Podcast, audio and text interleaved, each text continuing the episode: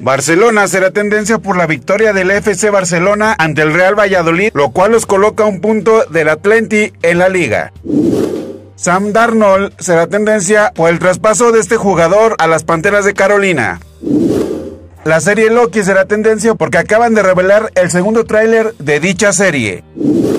Space Jam Una Nueva Era será tendencia porque acaban de liberar el primer tráiler de dicha película. Onésimo Cepeda será tendencia porque informan que el exobispo se presentará como candidato a diputado por Ecatepec. LG será tendencia porque ha anunciado el cese de producción de dispositivos móviles. Todo esto es lo que será tendencia el día de mañana.